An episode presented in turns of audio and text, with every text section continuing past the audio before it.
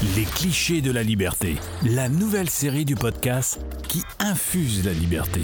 Bienvenue sur Liberté, le média qui infuse la liberté. Dans cette série de courts épisodes, on s'intéresse aux différents clichés qui collent au libéralisme. On entend régulièrement que le libéralisme ne profite qu'aux plus riches, qu'aux plus forts, qu'il impose tout au détriment des plus faibles, qu'il est injuste.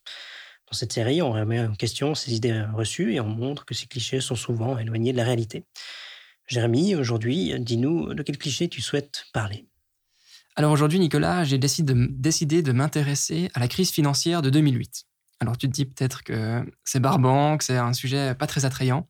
Pourtant, je pense pouvoir montrer certains principes fondamentaux de la philosophie libérale en parlant de ce sujet. Dans l'opinion publique, on entend souvent que la crise financière, elle a été la conséquence de marchés dérégulés, du capitalisme sauvage, du chacun pour soi, et de tous les autres qualificatifs négatifs qui sont souvent associés au libéralisme. Donc le cliché auquel je veux m'attaquer aujourd'hui, c'est que le libéralisme, il est à l'origine de la crise financière de 2008. Dans les prochaines minutes, je vais tenter de te démontrer à, toi et à nos éditeurs et auditrices pourquoi, selon moi, ce n'est pas la liberté qui a causé la crise, mais plutôt son opposé, c'est-à-dire l'étatisme, et que c'est le, pôle opposé du libéralisme par ces principes qui ont causé la crise. Vaste programme, comme disait le général de Gaulle. Est-ce que tu peux déjà nous rappeler ce qu'a été la crise à l'époque en 2008 et en particulier les conséquences directes qu'elle a eues?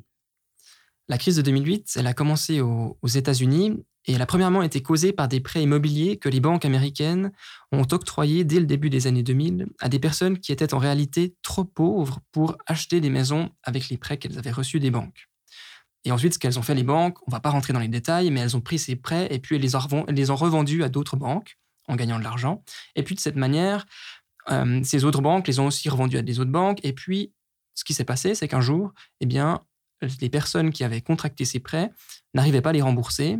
Et donc, qu'est-ce qu'on a fait? On a saisi leur maison, et puis ces gens se sont retrouvés sans toit, ruinés. Et puis, le deuxième problème, eh bien, c'était que toutes ces personnes qui sont retrouvées à la rue ne pouvaient pas rembourser ces prêts, et bien tous ces prêts, ils étaient aussi auprès d'autres banques. Et donc ces banques à qui on ne pouvait pas rembourser de l'argent, eh bien, elles ont perdu beaucoup d'argent, tellement d'argent qu'elles ont dû licencier des gens pour faire au final faillite. Bref, c'était le début de la crise, effet boule de neige, les banques ont fait faillite, d'autres entreprises ont fait faillite, et puis c'est carrément arrivé en Europe, après avoir commencé aux États-Unis. Et donc, ces faillites personnelles ont commencé quand les taux d'intérêt ont augmenté, ce qui a fait que les gens n'ont pas pu les rembourser. Et selon toi, qu'est-ce qui a mené à ce comportement à la fin euh, ou au début des banques d'octroyer des prêts qui ont été octroyés à des gens qui, a priori, n'avaient pas les moyens euh, financiers de les rembourser? Et tous ces dégâts que la société a dû euh, supporter à la fin? Mmh. Alors, pour comprendre la crise et ses conséquences, il faut remonter à 1994 lorsque le gouvernement américain a annoncé la stratégie nationale euh, de propriété, la National Ownership Strategy. C'était un programme étatique qui visait à faciliter l'accès à la propriété, en particulier dans les milieux défavorisés, comme je l'ai déjà dit il y a une minute. Alors pour y arriver, qu'est-ce qu'il a fait? Eh bien, il a confié au département du logement le soin de collaborer avec les banques, mais aussi euh, avec d'autres institutions. Il leur a donné la tâche de créer des produits financiers et des crédits hypothécaires aux ménages les plus démunis pour que ces ménages puissent justement acquérir une maison. Et puis, il y a aussi des agences publiques, euh, donc de l'État, qui ont été obligées d'octroyer un financement minimal à ces ménages. On a aussi permis à ces ménages d'avoir des avantages fiscaux pour que ce soit plus attractif d'acheter une maison. En plus, qu'est-ce qu'ils ont fait? Qu'est-ce que le gouvernement américain a fait? Eh bien, en plus de ces décisions politiques, il a aussi une politique monétaire qu'on peut appeler expansionniste. De nouveau, on ne va pas rentrer dans les détails.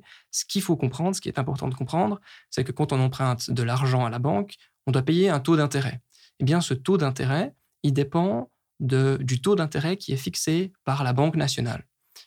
Ce qui s'est passé là, c'est que la Banque nationale, elle a baissé les taux d'intérêt pour que les taux d'intérêt dans les banques commerciales, dans les banques là où on va prendre un prêt pour sa maison, eh bien, ils étaient aussi très bas. Et donc, c'était très attractif de pouvoir emprunter de l'argent. Parce que si on empruntait, par exemple, 100 000 francs, 100 000 euros, eh bien, quand on les empruntait, 100 000 dollars, on devait rembourser peut-être, disons, 105 euh, 000 à la place de 135. Et donc, euh, c'est ce qui a permis, en plus de la politique euh, du gouvernement, d'emprunter, pour beaucoup de personnes, d'emprunter de l'argent et donc d'acheter des maisons. Par conséquent, sans l'aide complice du gouvernement, sa politique du logement agressive et puis sa baisse artificielle du coût de l'argent avec la Banque centrale, ceux qu'on appelle volontiers, entre guillemets, les avides banquiers, eh bien, ils n'auraient jamais pu ni voulu prêter de l'argent à ces gens pauvres dont ils ont fait au final des pauvres gens. On doit voir ici donc la cupidité des banquiers comme une constante. C'est comme un corps solide qui tombe, eh bien l'humain il est avide. C'est une loi naturelle et immuable. C'est pour ça qu'à mon avis, on ne doit pas vraiment s'y intéresser. Dire que les banquiers ont causé la crise, ça équivaut à dire que c'est la force gravitationnelle qui est responsable de la blessure d'une personne qu'on pousse dans le vide ou d'un avion, euh, avion qui, se crache, qui se crache sur le sol. Or, c'est évidemment celui qui pousse qui est responsable ou celui qui fait exploser l'avion. De la même manière, c'est celui qui livre une population insolvable à des banquiers, dont on sait qu'ils sont de façon mus par l'appât du gain, et donc non pas les banquiers, qui les ruinent. On doit donc s'intéresser à ce qu'on pourrait appeler la variable, c'est-à-dire ici l'intervention du gouvernement, qui a conduit au résultat, et pas à la constante. La constante, c'est bien le fait que les banquiers soient avides. Donc le banquier, le banquier qui opère dans un cadre légal et qui a réagi à des incitations, si elles sont néfastes, comme celles du gouvernement, c'est ceux qui fixent les règles, donc le gouvernement, qu'il faut blâmer et pas ceux qui les appliquent. Par conséquent, on peut dire que les politiques du gouvernement et de la Banque centrale, elles ont favorisé l'endettement irraisonnable et la ruine des ménages américains, et donc que dans ce cas, c'est elles qui ont conduit à la faillite des ménages et donc à la crise, et c'est pas le libéralisme, la liberté qui euh, qui a conduit à ce résultat, mais c'est plutôt l'interventionnisme de l'État. Donc si euh, je t'écoute et si je te comprends bien, Jérémy, euh, l'État, entre guillemets, agit de manière qui peut nuire à sa population. Ça va un peu à l'encontre du, bon sens. Pourquoi est-ce qu'il ferait ça? Et c'est là que c'est passionnant. Parce que naturellement, l'État, il n'a jamais voulu engendrer la crise financière. Mais il s'est laissé à l'ivresse du pouvoir. Il tombe au final tout simplement dans les choses auxquelles il ne peut pas échapper. Ce qu'on a observé pendant la crise de 2008, c'est l'ambition, si ce n'est l'orgueil, de l'État de diriger l'économie comme il le souhaite. Dans ce cas, il a tenté d'activer différents leviers pour atteindre l'objectif qui s'était fixé et qu'on peut même définir comme louable, c'est-à-dire d'augmenter le nombre de propriétaires immobiliers. Ça nous semble très bien et on est très content si des gens sont heureux d'avoir leur propre maison. Mais la raison de son échec, elle vient de deux points. Tout d'abord, c'est de son ignorance, et puis ensuite son incapacité à savoir si les ménages ils auront assez d'argent pour payer les intérêts et à rembourser les prêts. Et puis c'est ce qu'il a prétendu avant la crise en les encourageant à s'endetter pour acheter une maison.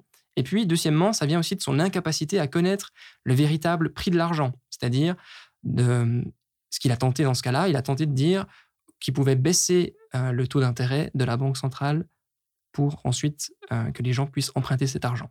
Donc le problème, en résumé, c'est son ignorance. Il est incapable de connaître les prix justes, les quantités d'épargne, les intentions subjectives des individus d'acheter une maison ou pas, d'épargner encore deux ans ou pas. Et donc, par conséquent, il envoie des mauvais signaux aux acteurs, ce qui cause le déséquilibre du système, comme lors de la crise, on l'a vu, trop de gens veulent acheter des maisons alors qu'ils n'ont pas les moyens, et trop de banques veulent prêter de l'argent pour que les gens achètent des maisons, bref, c'est le chaos. Alors, comment atteindre un équilibre dans l'organisation des, interactions entre les individus? Parce que je ne suis pas seulement là pour critiquer, mais donc pour peut-être proposer une alternative. Donc, on a constaté que l'État y pêche par ignorance. Et donc, pour que l'organisation sociale et puis économique dans la société, elle fonctionne, il faut que les décisions soient prises. Il faut que des décisions soient prises et constamment. Il faut constamment qu'on décide qui va pouvoir euh, acheter une maison, qui va pouvoir emprunter de l'argent ou la prêter, etc. Donc ça repose sur des informations. Pour qu'on prenne ces décisions, il nous faut des informations. Et donc ces informations, elles sont transformées en savoir. Ce qui caractérise le savoir dans la société, et c'est là que c'est décisif, c'est que le savoir, il est diffus.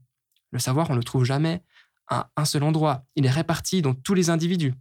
Et c'est pas possible de le retrouver dans une seule personne.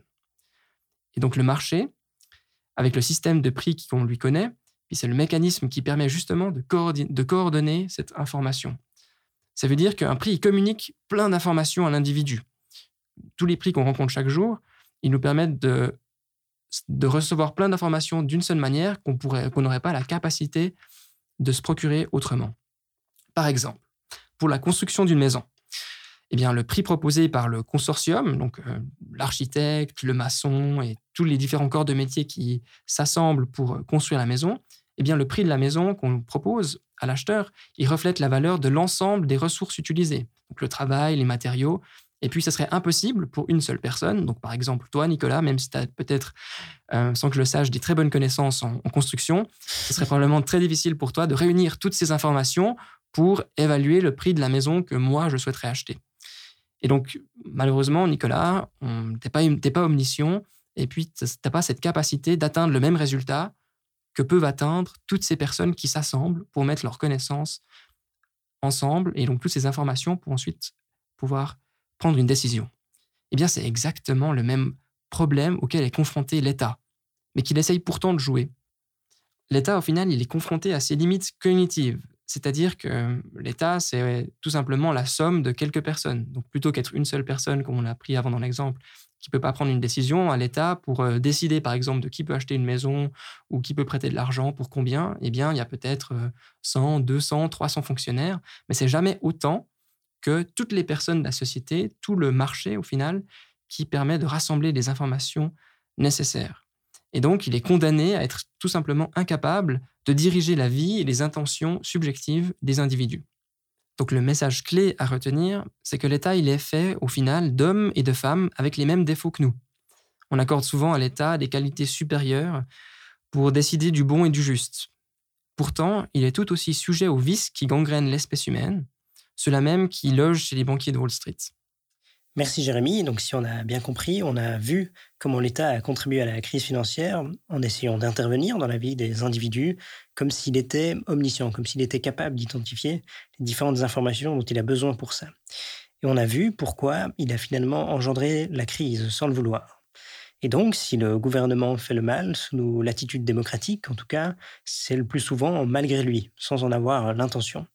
Il n'est que victime de ses propres limites, ici euh, cognitives. Merci Jérémy pour ce cliché. Vous pouvez découvrir les autres sur notre site internet et également nos autres contenus sur notre site internet et sur les différents réseaux sociaux. Merci pour votre écoute. À bientôt.